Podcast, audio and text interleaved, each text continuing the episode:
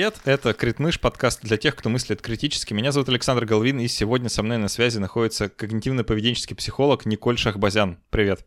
Привет, Саш. Мы с Николь сегодня поговорим про поиски себя, про самоопределение, про эту наболевшую, насущную, я уверен, всех касающуюся тему. Но прежде чем мы начнем, я коротко скажу спасибо всем, кто помогает делать этот подкаст, патронам на Патреоне, спонсорам на спонсоре. Ребята, вы супер, вы мои герои. Спасибо вам огромное, что вы вообще есть, что вы уже столько времени помогаете мне делать это. И чтобы получше вас всех отблагодарить, мы всякие разные вещи делаем. Некоторые из них обычные, и вы все уже про них все знаете, поэтому я быстро скажу, что есть расширенные версии эпизодов, есть чат. И мы тут недавно придумали экспериментальную такую награду. Я теперь делаю VPN так вот очень современно, очень в тему. А если вам вдруг нужен дополнительный запасной второй VPN, то вот у вас есть возможность подписаться на спонсор или на Патреоне на соответствующий уровень и помочь подкасту, с одной стороны, с другой стороны, еще и э, такую запаску в виде крит-мышь VPN себе завести, почему бы нет. Э, я сам пользуюсь, все работает, удивительно, но это оказалось не так сложно. Так что, пожалуйста, если вам интересно, проходите по ссылкам внизу. Николь, у тебя не так давно, или уже, ну, несколько месяцев назад э, прошел вебинар на эту тему, э, на тему самоопределения, и мы периодически, наверное, будем к нему отсылать, поэтому я сразу скажу, что можно найти ссылки э, там же в описании и подробнее ознакомиться с его программой, там, приобрести запись, если хочется. Также сразу сделал дисклеймер, что у нас нет с тобой товарно-денежных отношений, мне никто ничего за это не платил, за то, что я только что это сказал, просто потому что классная тема, почему бы не порекламировать. Но давай для начала как-то э, обрисуем, что это за проблема вообще такая, действительно ли у такого большого количества людей э, столько колоссальных проблем с самоопределением, или это какой-то исключительный такой срез тебя или меня. Просто у меня в жизни такой проблемы не было, я никогда сам себя не спрашивал, да, типа вот, чем бы мне в жизни таким заниматься. То есть, ну, как-то остро, по крайней мере, эта проблема не стояла. Но у подавляющего большинства людей вокруг меня она есть. Да, и я бы сказала, что у подавляющего большинства людей, которые меня окружают, тоже есть. И у большинства моих клиентов, которые ко мне приходят, тоже есть. И я сама когда-то столкнулась с этой проблемой. А, когда заканчивала магистратуру, приехала э, в Россию, я училась в Бельгии на молекулярного биолога, приехала и поняла, что нет, ну, я не хочу сидеть в лабе, не хочу двигать фундаментальную науку, слишком эта деятельность не подходит под мой характер, э, слишком скучно, вот, но науку люблю. И то есть вот на этом фоне, ну, какое-то время, в общем, я занималась поисками себя, и вот, кажется, наконец-то я на своем месте и уверена, что а, психологией буду заниматься еще долгое время. А если как-то попробовать э, эпидемиологию описать. Э, как ты думаешь, у какого процента людей такая проблема? Или э, какой ну, в целом когорты людей это касается? Знаешь, тут э, зависит от того, вот ты правильно сказал про срез, только ты говорил про срез в формате людей, а еще же можно по самой проблеме делать срез, потому что проблема самоопределения, она иногда берется глобально, то есть человек приходит на сессию такой, я вообще не знаю, чего я по жизни хочу, я не понимаю свои желания, я не понимаю себя, а бывает, что люди с более детальным запросом приходят, то есть более узкая направленность, типа я не понимаю, чем мне заниматься профессионально дальше. Вот, и это немножечко разные вещи. А, поэтому, если брать глобальный срез, то таких людей очень много. Вот. А если брать профессиональный, поменьше. Ну, справедливо будет предположить, что эта проблема в основном касается молодых людей, что, скажем, люди там 40 плюс, они реже задаются вопросом, а чем мне по жизни заниматься, просто потому что ну, довольно значимый кусок жизни уже как бы прошел. Вот, кстати, на самом деле не всегда это так работает. Да, есть а, молодые люди, которые там только выпустились из универа или решают, в какой универ поступить, вот у них эта проблема ярко проявляется. Либо бывают женщины в декрете, да, которые долгое время сидели с ребенком и такие, блин, а чем заниматься? Да, причем есть время на прохождение разных курсов, выбор профессии, но так много всего их окружает, что они не понимают, да, что хотят. А, либо бывает так, что человек лет в 40 или там 30 плюс, да, понимает, что то, чем он занимался раньше, все, ну вот его не торкает, да. Часто еще бывает, что там может, точнее, быть такое, что человек выгорел, решает взять какой-то тайм-аут на год, да, или там понимает, что все, я уже не могу этим заниматься, вообще никакую удовлетворенность мне эта деятельность не приносит, а дальше-то что делать, да, то есть это всегда какой-то кризис, когда вот какая-то прошлая дорожка, она меняет свое направление, но человек пока еще не понимает, какое направление выбрать, потому что дорожки, этих вариантов их очень много. И еще хочется каких-то характеристик выделить. Проблема это она новая, в том смысле, что современная. Почему-то представляется, что раньше люди, там, не знаю, в традиционном обществе, э, молодые 20-летние не особо задавались вопросом, а чем по жизни заниматься, потому что, ну, вообще-то, в ответ очень даже понятен. Да, мне кажется, что действительно раньше было чуть по-другому. Я не могу прям отвечать, да, с точки зрения субъективного опыта, потому что я родилась, да, в 90-х, вот.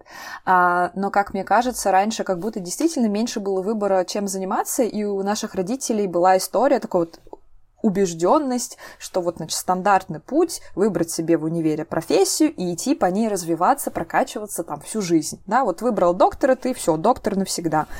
А сейчас... Блин, как... ну ты прям вот, вот надо было доктора привести в пример. Да, особенно когда в семье все докторы, соответственно, да, тоже ты как ребенок должен нести эту э, ношу на себе и передавать ее будущим поколениям, своим детям в том числе. А сейчас как будто бы э, возможностей стало больше, обучаться можно уже самостоятельно, как будто бы даже ценность высшего образования немножечко поменялась, да, то есть уже как будто не так важно иметь диплом, в целом, если если ты чувак, который хорошо шарит, у тебя есть какие-то пэт-проекты, да, и ты можешь свою экспертность показать вот на этом, то, ну, наверное, в каких-то современных компаниях, которые не очень про традиционные ценности, в каких-нибудь, не знаю, стартапах, вот это будет цениться, да, то, что ты сам там взял и выстроил из себя какого-то профессионала, как будто бы сейчас нет вот этой истории, что там у тебя должно быть призвание на всю жизнь. Хотя зависит от круга тоже, да, то есть как будто бы Возможности для того, чтобы не выбирать призвание на всю жизнь появились, но у людей все равно есть вот эта установка в голове, что ну как же, надо найти такое дело, которое тебе будет приносить постоянно удовольствие и доход, и, значит, ты всегда должен быть в потоке, когда ты этим занимаешься, у тебя все всегда должно получаться. То есть есть такой у некоторых людей своеобразный перфекционизм, ну, такие перфекционистические установки в этом плане, да, как должно быть. Отсылка к предыдущему эпизоду. Да, кстати. Э, э, окей, ну вот смотри, эм, вот есть эта проблема, да, можно даже сказать, что это, ну, так как я эпидемиологические какие-то метафоры приводил, да, то, скажем, назовем это болезнь, типа там э, самопределит или э, предназначение не лез, не знаю, что-нибудь такое, uh-huh. да. Э, давай попробуем симптомы описать, да, вот на уровне конкретного человека, в чем это проявляется? Давай, я, наверное, предложила бы взять чуть поглобальнее историю, да, то есть не только связанную с профессией, а в целом, когда человек плохо себя понимает. Потому что если он плохо себя понимает, скорее всего, он и профессию, да, ему сложно будет выбрать. Вот. А, ну, в целом, я, наверное, выделила бы такие три критерия. А, первое, человек в целом плохо понимает себя, из чего он как бы состоит. Да? Кто он как личность, какие у него ценности, какие у него качества, а, что ему нравится, чего он хочет. А, это первое. Второе, что я замечаю у клиентов, да, которые приходят с этой проблемой, я вижу у них как будто бы избыточный фокус на других людях. То есть у них очень ориентированность высокая не на себя, а на других. То есть а люди, которые зависят от мнения других. Они не могут принять решение, пока они его не провалидируют у, не знаю, близких людей, да. Они в целом очень как я сказала, да, зависимо от мнения других. То есть, если есть риск, что другой тебя как-то может осуди, э, осудить, покритиковать, скорее всего, человек не будет делать какие-то штуки. Вот, то есть, очень сложно ему себя проявлять, да, и он скорее опирается на... Либо пытается получить одобрение других, да, делать какие-то вещи, которые точно вызовут у других восхищение, внимание, да, там, другие скажут, М, ты классно, если ты это делаешь. Либо, наоборот, э, люди э, избегают делать того, что может вызвать неодобрение. Вот, такой, в общем, чрезмерный фокус. И третье, таким людям в целом сложно себя проявлять, то есть они даже могут себя хорошо знать, они могут знать свои ценности, интересы и так далее, но в действиях они это не проявляют. Как будто бы они такие налепили на себя какие-то масочки и в них ходят всю жизнь. И их внутреннее наполнение отличается от того, что они транслируют в мир. Э, давай пройдемся по этим э, трем признакам и как-то подробнее попробуем их раскрыть, да? то, что люди в плохом контакте с собой находятся. это следствие чего? Это мы в целом себя плохо знаем, и любой человек может в такой ситуации оказаться, или для кого-то это более характерно, для кого-то менее? Просто я могу с уверенностью про себя сказать, да, что я э, там, хорошо себя узнал, но только вот ближе к 30. До того я имел лишь отдаленное представление о том, как я вообще функционирую, работаю. Да. У меня та же самая история. А, смотри, здесь разные могут быть причины, а я поделила их на две категории. А, Точнее, две причины, почему человек может плохо себя знать. Мне кажется, это происходит первое, потому что человек в целом не погружается внутрь себя. То есть у него низкий уровень осознанности, он может не понимать, а что я чувствую сейчас в моменте, да, а что я думаю. Вот, то есть вот весь этот внутренний опыт, как будто для него этого не существует. Да? Он как-то на автомате живет и особо не задумывается, что у него внутри там, да, вообще а, человек не задает себе, не знаю, разные вопросы. А что вообще для меня важно? А зачем я делаю то, что я делаю? Зачем я на этой работе сижу, да?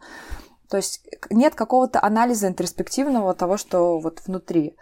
А второе — это то, что человек мало что, э, мало получает опыта то есть вот как раз-таки молодые ребята, да, которые только с универа вышли, у них, мне кажется, вот эта причина часто. Они просто недостаточно много всего в жизни успели попробовать, чтобы понять, а что им отзывается, что им не отзывается, что соответствует их ценностям, не соответствует. Да, то есть для того, чтобы вот даже вот этот первый пункт совершился, да, и человек себя внутри начал анализировать, ему же нужна информация для этого анализа, поэтому если ты ее не получаешь извне, сидишь только дома, например, да, и ничем не занимаешься, наверное, мало что тебе будет анализировать, мало э, вот этой инфы будет. Вот. Это только две истории. На самом деле, еще, может быть, какая причина, тоже видела у своих клиентов. А, бывает так, что человек, ну, в контексте желания, да, почему человек может не понимать, что он хочет, у, у людей могут появляться желания, но внутри их головы настолько сильный критик, который эти желания очень жестко подавляет, да, и там доходит до таких историй, ну, вплоть до того, что этот критик им говорит, да ты вообще не достоин чего-либо хотеть, то есть и ты вообще не достоин какой-либо хорошей жизни, да, ты должен вот страдать, потому что ты такой никчемный. И, соответственно, как будто бы, знаешь, зачатки желания у людей появляются, но не так быстро гасятся этим критиком, что они такие, а я и не знаю, что я хочу, да, и вот на терапии мы это все выводим на осознанную, ну, куда-то вот, в общем, в осознанную область, чтобы человек хотя бы осознавал, что внутри это происходит, да, не то, что он не знает, а что у него вот, вот эта подавляющая часть его как бы гасит очень сильно, вот. Э, я, я сейчас э, поддамся соблазну спросить, э, тут, наверное, какие-то детские травмы причем, и да. вообще в целом часто, наверное, разговор заходит про это, да? Можешь немножко подробнее рассказать, э, как э, какие-то детские события могут вот на контакт с собой повлиять? Угу, угу. Ну, в целом, если обобщить глобально, то все упирается в условное принятие. Вот если вообще посмотреть на детей, то они на самом-то деле очень аутентичные ребята. Аутентичные это значит, что они себя а, там условно, да, там а, понимают, что-то делают то, что хотят, то есть они проявляют себя, да, вот такие, какие они есть. У них нет какого-то внутреннего конфликта. Вот я какой есть, я это и делаю. Хочу, пошел там э, попрыгать э, по лужам, пошел, значит, попрыгал, да. Хочу попеть, пою. Вот. И дети, они же все очень такие уникальные, да, и очень спонтанные, любопытные и всегда себя проявляют но часто потом что-то идет не так, да, потом э, дети не растут в изоляции, то есть мы все, да, вырастаем как бы в обществе, на нас в любом случае все эти факторы влияют, и особенно важное значение э, играют родители и то, как родители к нам относятся, да, как они себя ведут и так далее. И знаешь, э, я сегодня придумала метафору, ты когда-нибудь лепил печенье? Печенье? Да. А, ну, бывало, да. Да. Вот я, кстати, никогда не делала, но я знаю, как они делаются. И там же вот ты раскатываешь пласт теста, э, лепишь э, как бы вот эти кругляшки, короче, выдираешь вот эти кусочки, да, и они, вот эти все кругляшки, которые такое неоформленное тесто, они все уникальные, с разными гранями и так далее. И условно вот это ребенок, да, а потом приходит родитель, берет железную формочку в виде звездочки, елочки, не знаю, кругляшка и такой, на тебе, и распластывает тебя вот так. И вот эта форма, она как будто бы репрезентирует родительские ожидания, ценности, убеждения, да, и вот это все на ребенка, значит, наслаивается. А, как это связано с условным принятием? А, да так, что через вот эти ожидания, убеждения, установки родительские, которые они на своих детей, да, как бы накладывают, они могут своих детей... Короче, может быть такое, что родитель просто не принимает, безусловно, своего ребенка. То есть ребенок себя проявляет такой, какой он есть, и по идее, как должно быть в идеальном мире, да, родитель такой, ну вот ты ведешь себя так, я люблю тебя таким, какой ты есть. Принимаю тебя со всеми твоими заморочками, недостатками, ошибками. А чаще всего, да, мы не живем в идеальном мире, бывает так, что родители начинают нас шейпить. То есть Тут происходит как будто бы такая неосознанная манипуляция любовью. Я тебе даю любовь, когда ты ведешь себя так, как мне кажется правильно, да, когда ты, не знаю, тихий, послушный, получаешь пятерки, да, вот что соответствует моим представлениям, да, идеального ребенка. Либо я у тебя забираю любовь, когда ты делаешь что-то как мне кажется, плохое, да, начинаешь там, приходят гости, ты начинаешь э, бегать по всей квартире, да, там шуметь, э, или хочешь пойти, не знаю, стать тиктокером, да, а вот мне кажется, что ты должен врачом быть. я вот начинаю как-то эту любовь у тебя забирать, игнорировать и так далее. соответственно, ребенок э, чувствует то есть он воспринимает это так, как будто с ним что-то не так, да, раз меня не любят, когда я что-то делаю, что я на самом деле хочу, значит, это делать нельзя. Да? Значит, я какой-то неправильный, если я это делаю. И наоборот. Папа улыбается, когда я делаю определенные вещи, я себя чувствую любимым, да, вот эта моя потребность закрывается в принятии, значит, надо чаще эти вещи делать. И вот она условность, да, в этом. И ребенок в итоге не может быть собой, ну, то есть, потому что его таким не принимают просто. А, а потом проходит 20 лет, и этот ребенок такой, блин, а чем по жизни заниматься? А, не говоря же о том, что там проблемы с сепарацией и еще какими-нибудь други, другими веселыми э, запросами для сеанса у психолога. Да. А, знаешь, тут, тут как будто бы в этом рассказе твоем... Я, я с ним согласен, кстати. Мне, мне действительно кажется, что так это происходит. Но здесь как будто бы зарыт, не очень глубоко, но зарыт э, рецепт э, воспитания психологически здорового человека, да, как будто бы он есть, вот как бы как, какой-то алгоритм, и он э, сводится, ну, к простым банальным вещам, вроде любить ребенка, да, вот, ну, как бы, безусловно, да, не, не за то, что, а просто почему-то ты два или три раза сделал оговорку, что это в идеальном мире, а мы живем не в идеальном, и хочется просто поплакать, сказать, что, ну, блин, в этом мире родители нас не любят. Ребята, типа, вот э, э, та, так, э, та, такая уж доля наша, чего уж теперь. Э, но есть ощущение, что это не обязательно, что, наверное, может быть и все-таки, ну, не, не надо идеального мира, чтобы так было, да, что все-таки это возможно. Окей, правильно ли я понимаю, что если у человека проблема с самоопределение, вот это вот, это, это болезнь, которую мы как бы здесь э, обрисовываем, э, то одна из э, необходимых вещей, которые нужно сделать, это как бы понять исток, да, то есть понять, как ты сказал, вот если внутренний критик в голове сидит, нужно же осознавать, что он там есть, да. да, чтобы его замечать. А осознать, что он там есть, означает осознать, откуда он там взялся. Да. То есть как будто бы сперва нужно там до первопричины докопаться, да, почему вообще эта проблема возникла а не просто лечить симптомы. Да, сто процентов. То есть вот здесь про условное принятие тоже, э, наверное, хотелось бы мне добавить, да, что э, как это вообще связано с этой проблемой. То есть э, ну и что, что, да, родители нас не принимали, а сейчас-то почему у меня эта проблема? А, а там история в том, что когда вот дети, да, которых условно принимали, они вырастают, у них внутри вот этот конфликт появляется, да, что типа я вот такой, как есть, но мне как будто надо быть другим.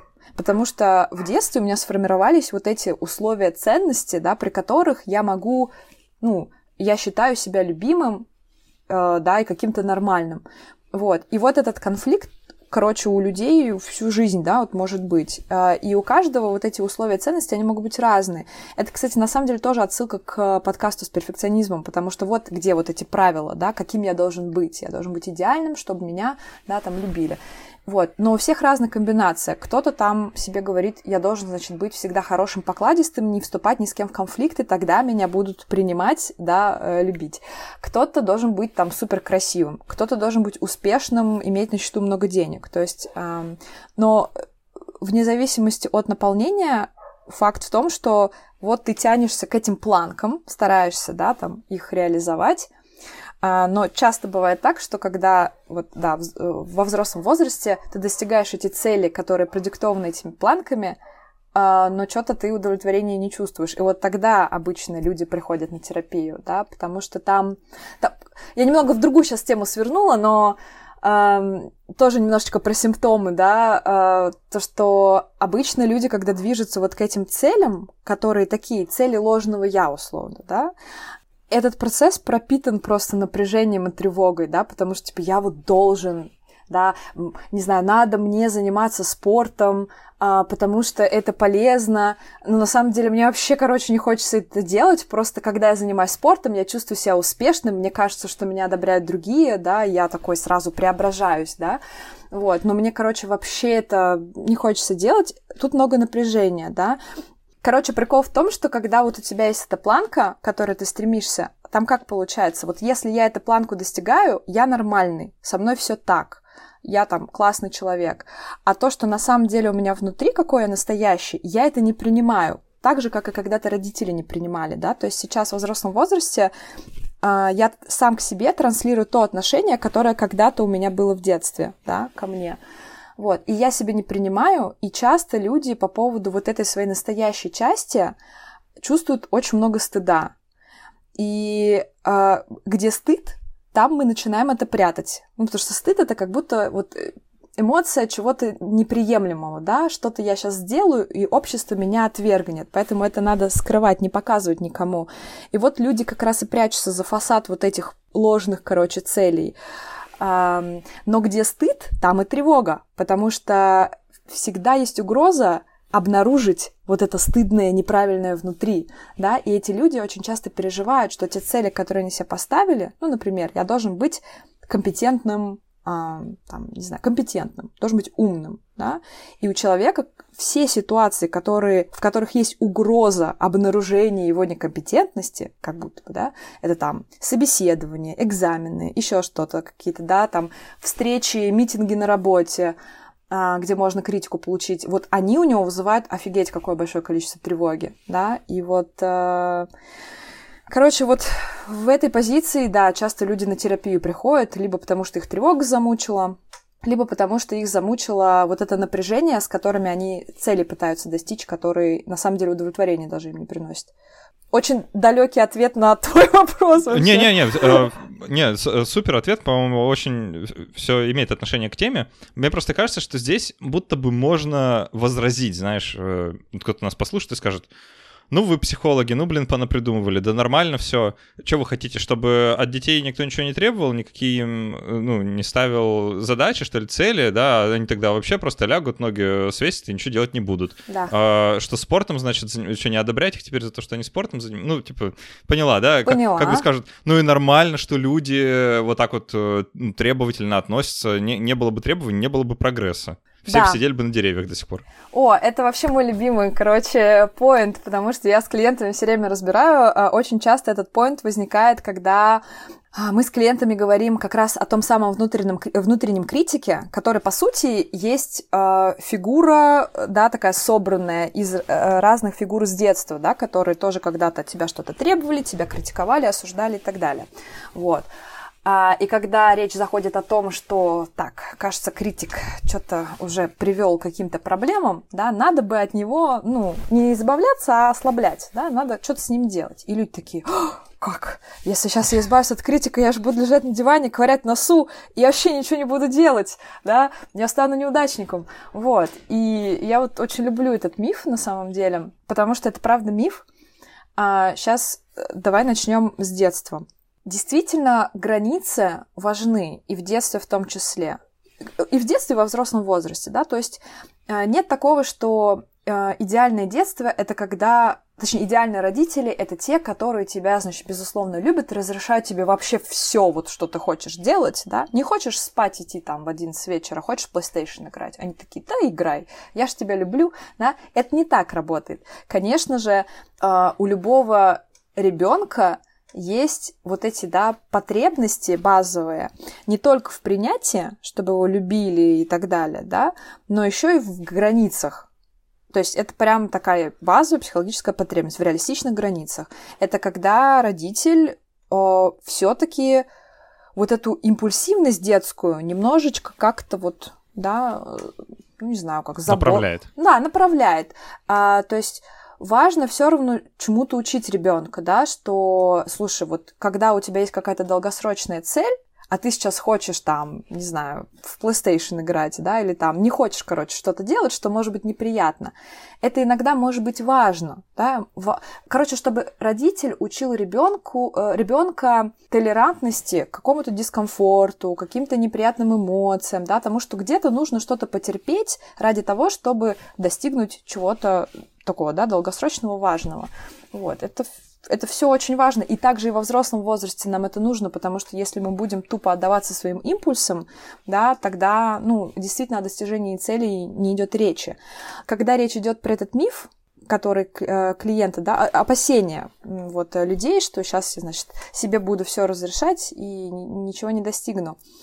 Прикол-то в том, что эти люди вообще себе ничего не разрешают. То есть у них как будто очень такое черно-белое представление. Я либо, значит, все себя запрещаю и заставляю себя двигаться к целям, и они просто радость какую-то теряют. У них в жизни нет спонтанности, нету вообще даже времени, окошек для удовольствия на самом деле, да. Они потому что вот такие очень направлены на смысл, пользу, да.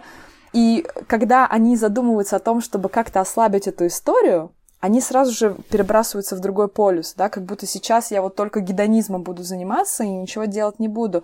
Очень важно в жизни иметь а, баланс, да, и того, и того, и а, двигаться к каким-то долгосрочным целям, а, где-то переносить, да, вот этот это называется конструктивный дискомфорт, да, то, что мне нужно где-то перетерпеть ради каких-то важных для меня вещей вот эта вот структура, порядок, но также должно быть место для какого-то, я не знаю, хаоса, спонтанности, э, удовольствий, бесполезных мелочей, которые просто вот эмоции позитивной радости, да, вызывают.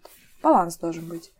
Это любопытно, на самом деле, вот эта штука про внутреннего критика, потому что действительно идея о том, что давайте мы от него, ну, не то, что его убьем и закопаем, да, а просто, ну, хотя бы э, а, введем какой-то комендантский час, после которого он не может уже ничего сказать, да.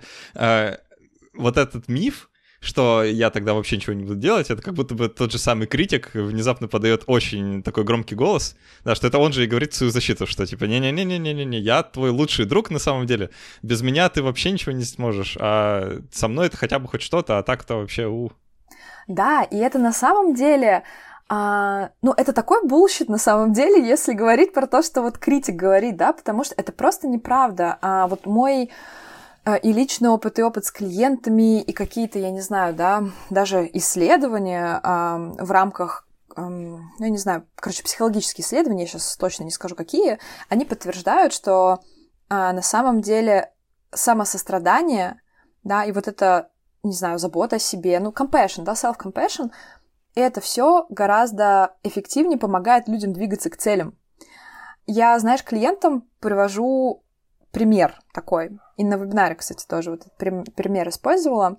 Вот я прошу людей представить их э, ролевую модель какого-то человека, которым они восхищаются, которым, которого они очень уважают, и он для них вот прям успешен.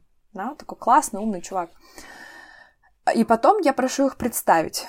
Вот, а представьте, что каждый день за спиной этого человека знаешь, как смерть с косой, э, ходит, э, не знаю, какая-то злая училка, да, или какой-то очень строгий, холодный такой судья, который вот такой с молоточком или, знаешь, со стеклышком таким ходит, и вот каждый раз, когда этот друг ошибается, или что-то у него не получается, что-то да, там устал и так далее, он такой, ага, смотри, вот, опять ты сделал эту ошибку, это все доказывает, что ты вообще никчемный, ты глупый, ты дурак. Да? Как вообще у такого э, беспонтового человека, как у тебя, вообще может хоть что-либо получиться, да? А, то есть он фокусируется только на негативе, ничего положительного он не замечает, никогда не хвалит, да? И я спрашиваю у людей, вот как вам кажется, если полгода он за вот этим вашим другом вот так походит каждый день, вот что с ним станет через полгода? И обычно люди говорят, блин, кажется, от его самооценки там труха просто останется, потому что ну, это невозможно себя чувствовать хорошо, когда за тебя все время вот этот, да, с кнутом такой ходит чувак. И действительно так и бывает в реальности, да, что люди настолько из-за этого критика теряют в этой самооценке, что у них потом ни сил, ни какой-либо уверенности нету для движения к целям. И они начинают эти цели избегать, откладывать все время, очень сильно тревожиться, да. Да потому что критик уже эту самооценку убил вообще, эту уверенность в себе. И обратная ситуация тоже правдива была бы, если представить мог бы этот э, кумир или там успешный человек да, достичь своего успеха, если бы он изначально был вот с этим вот критиком за спиной. То есть как будто бы люди и достигают каких-то целей э, не потому, что их критикуют, а потому что ну, принимают. Да, то есть э, об, в обратную сторону это скорее работает. А тут тоже интересный момент. Ты смотрел фильм э, «Одержимость» про вот этого барабанщика, который там до крови да. стирал? Угу. Вот да, помнишь да, да. его учителя? Э, да. Который чисто вот репрезентация вот этого требовательного критика, да, который, а, значит, э, очень хочет, чтобы его ученик стал там самым лучшим этим. Так, если, так, если подумать, весьма toxic это все выглядит. Вот, это toxic, да, но смотри, но прикол в том, что он все равно цели-то достиг, да, угу. но вопрос какой ценой. То есть здесь я тоже с клиентами не спорю, что критик может как-то там мотивировать, да, и действительно клиенты могут чего-то добиваться. Но вопрос всегда про цену, потому что ни у одного поведения не бывает минусов. Да, всегда есть плюсы и минусы. И здесь тоже классный пример. Я как-то ходила на курс по схемотерапии. А, значит, там ведущий курса вызвал одну девушку и говорит, вот вытяни руку, ладонь, и поставь на нее стакан с водой и держи. И вот она, значит, его держит вот так. А это достаточно тяжело, на самом деле. У тебя рука начинает дрожать. И он, значит, такой говорит. Так, ты держишь всего лишь 5 секунд. У тебя уже рука трясется. Да что она трясется? Посмотри. Ты можешь ровнее держать? Нормально держи. Я уже вообще жалею, что я тебя вызвал. Вообще какая-то неспособная абсолютно. И там девушка такая, знаешь, в шоке такая сидит, но держит. А, и потом он говорит, так, все, значит, теперь давай а, ставь на другую руку, давай еще раз по новой. И тут он говорит, ага, ой, смотри, ты так ровно держишь, у тебя так хорошо получается, какая ты молодец. Уже целую минуту продержала, вау, я прям так тобой доволен. Слушай, классно, что я тебя прям вызвал, а, ты большая умничка. И потом говорит, слушай, вот, а как тебе было а, в, в этих случаях? А, и она говорит, конечно, да, в первом случае ей было очень напряжно, тревожно, она боялась, что у нее рука трясется, она там за ней следит, а рука все равно трясется, она ничего не может с этим сделать, да. А, а во втором случае было комфортно, ей хотелось продолжать и так далее. И прикол в том, что в, в обоих случаях она же додержала.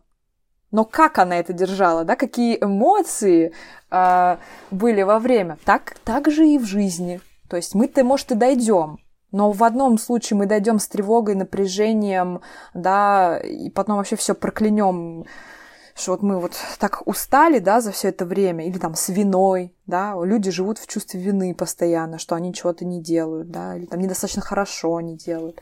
Либо я могу с какими-то приятными эмоциями те же цели достигать, да. Ну, это вот уже выбор. И что самое печальное, может в конце оказаться, что та цель, которую вы такой ценой достигли, что она на самом деле вам и не нужна совсем. О, да, это, это еще другой момент, да, действительно. Потому что как раз-таки часто цели, которые а, диктуются критиком, да, что ты должен что-то делать, а если ты это не сделаешь, тогда ты плохой человек, да, или тогда ты какой-то, а, не знаю, хуже других, недостаточно хорош, да. Часто это, эти цели они не очень встраиваются на самом деле в ценности самого человека, и поэтому ему и мотивацию сложно держать, да, для достижения этих целей. И он достигает их и такой, и чё, а зачем это все? Ну, я кайфанул на 5 секунд, а но как-то удовлетворения-то все равно нет. Потому что критика — это что-то сверху, да, это какая-то навязанная история. То есть это называется если умным э, психологическим языком, интерактивная мотивация, да, когда это какие-то чужие вот эти навязанные ценности, которые не встроились в твою систему. Давай в конце попробуем какой-то, не знаю, топ-3 практических совета или что-то такое для тех людей, кто к своему несчастью сейчас в нашей этой беседе узнал себя. Я думаю, что такие точно есть. Да. А, я немного боюсь давать советы, потому что из уст э, меня как психолога это, знаешь, все время звучит... Э, то есть не какой-то совет типа, ну вот завтра откройте такую-то книжку, посмотрите на страницу и прочитайте, да, или там не знаю. Параграф 3, глава да. 4. Ну, то есть э, у меня советы очень такие глобальные, э, и, может быть, даже где-то абстрактные, но я постараюсь.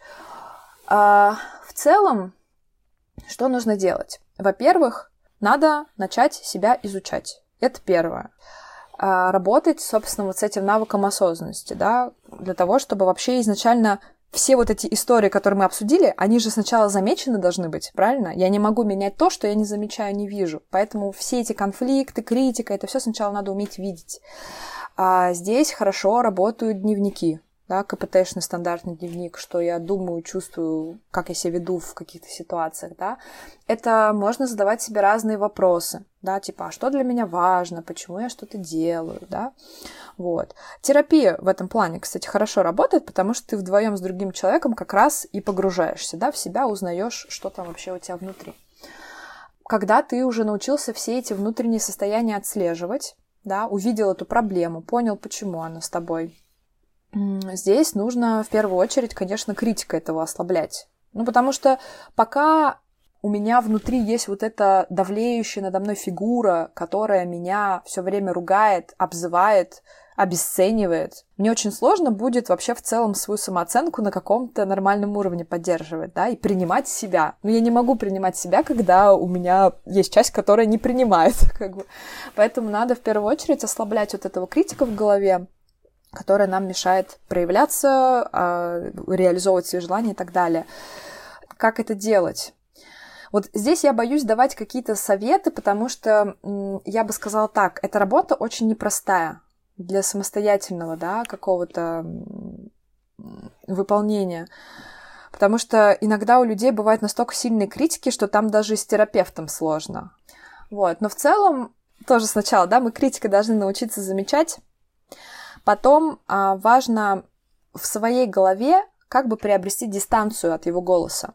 То есть э, вот в этом даже вебинаре, да, который э, я провела, у меня была основная цель, одна из основных целей, чтобы люди осознали, что критик это не они сами себе говорят, да, что его речь, то, что он говорит, это голоса условно других людей, да, из их прошлого. Но это не они сами с собой так разговаривают, потому что я не могу менять, ослаблять критика, пока я убежден и верю в то, что это я сам с собой так разговариваю, да, то есть как будто эта часть слишком много авторитета имеет, я не могу взять и с ней отношения разорвать. Поэтому сначала там нужна быть дистанция, да, вот это понимание. И потом, соответственно, ну вот тут прям можно представить, знаешь, как будто бы это реально какой-то вот чужой человек. Он, значит, в моей голове. Он пришел, и что-то наезжает там на меня маленького, да? И вот и что сделал бы любой здоровый взрослый человек, если бы увидел картину, когда, не знаю, на улице а, злая мама кричит на своего ребенка, да, и прям, не знаю, бьет его, еще что-то, да, за то, что он там ну, штаны новые испачкал, да, прям унижает его, говорит, какой он там, да, идиот. А, взрослый человек бы подошел, да, и в первую очередь маму дистанцировал от ребенка, да, чтобы она перестала на него а, как бы кричать. И он бы сел рядом, да, на колени с этим ребенком, успокоил его, да, сказал бы, что с тобой все нормально, это окей, если ты испачкал эти штаны, в этом нет ничего страшного, да, ты классно, хороший мальчик. А маме он бы прочитал целую лекцию, да, про то, что, да как вообще вы можете так с своим ребенком разговаривать, да, вы просто Сейчас не ты, права. Прости, конечно, ты, ты, ты такую планку сейчас для взрослого человека задала, что, знаешь, мне как-то даже неловко, потому что я не уверен, что я бы смог вот все эти пункты выполнить. Ну ладно, хорошо, продолжай, я, я поэтому и говорю, что это очень сложно делать самостоятельно, и поэтому, да, а, вот, короче, рецепт такой, взрастить внутри себя вот этого здорового взрослого, который сможет э, от, э, отстаивать, да, как бы себя перед критиком, да, то есть прям конфронтировать и говорить ему, нет, ты не прав, да, ты мне мешаешь, ты мне вредишь, я не хочу больше тебя слушать. Вот так, да. И, конечно, это очень длительная работа. Первую, вот если мы говорим про терапию, эту функцию сначала играет терапевт, да, то есть он замещает, как бы становится моделью, да, вот а, для клиента играет роль вот этого здорового взрослого. Потом человек э, научается делать это сам в своей голове. Вот. Здесь я говорю, нету рецептов каких-то простых, э, поэтому я переживаю немного, вот, э, что это очень глобальные штуки. Ну и последний элемент, э, когда критик уже ослаб, нужно здесь максимально вот эту, да, свою настоящую как бы часть, ее, ну, как-то укреплять и взращивать. Ну, давай так, до практических прям шагов спустимся. Подмечать в себе какие-то сильные стороны, да, вообще определить их начать их как можно чаще использовать, да, то, что у тебя хорошо получается. Вести дневник достижений. Привычно для людей, когда они только негативное в себе видят, ну, это критик, да, этим занимается, вот, а нужно взять и вот этот фонарь э, направить на все таки то светлое, что в тебе есть, а это есть в каждом человеке, да, то, что хорошо получается, а где ты стараешься уже, да, вот. Э, не только на результаты смотреть, но и на сам процесс, да, что ты вообще-то это сделал, и ты сделал все возможное, и это уже классно, потому что можно было вообще и не делать, как бы хвалить себя как можно чаще, да, принимать от других людей комплименты, что, кстати, тоже, да, не у всех удается, они обесценивают обычно, вот. А очень помогает тоже вообще найти какое-то окружение для себя поддерживающее, да, потому что если ты живешь и тебя окружают люди, которые постоянно тебя как-то тыкают, да, что-то вот какие-то недостатки ты подмечают, или говорят, да, у тебя ничего не получится там с этим проектом. Ну, тоже сложно, да, будет, конечно, если у человека и так самооценка не очень. Поэтому каких-то любящих, заботливых людей, которые тебя будут поддерживать, э, это тоже очень кайфовая история.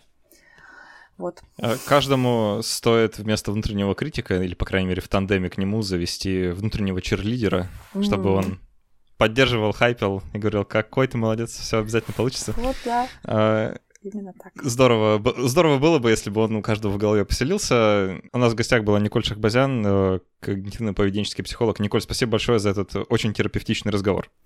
Спасибо, что позвал. Мы еще продолжим в формате после каста, там, может, про личные истории немножко поговорим, потому что мы так вначале вскользь упомянули как бы свое отношение, да, к э, этой проблеме. Я могу про себя рассказать, э, и ты, может, поделишься какими-то инсайтами из своей жизни, если есть чем. Э, сделаем это в закрытой части для патронов.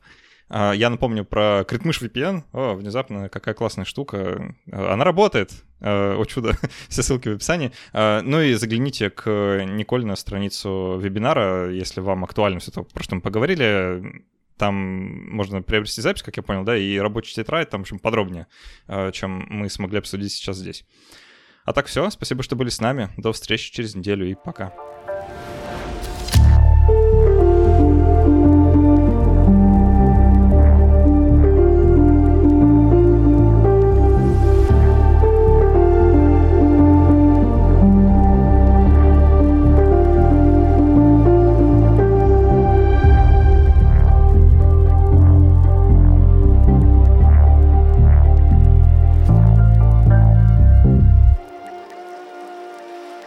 Блин, Николь, очень классно. Я, знаешь, каждый раз, когда с тобой разговариваю, э, мне как-то легче становится. Это, это вообще побочный эффект разговора с психологами постоянный, потому что, э, как ты знаешь, у вас так получается здорово, что вы так...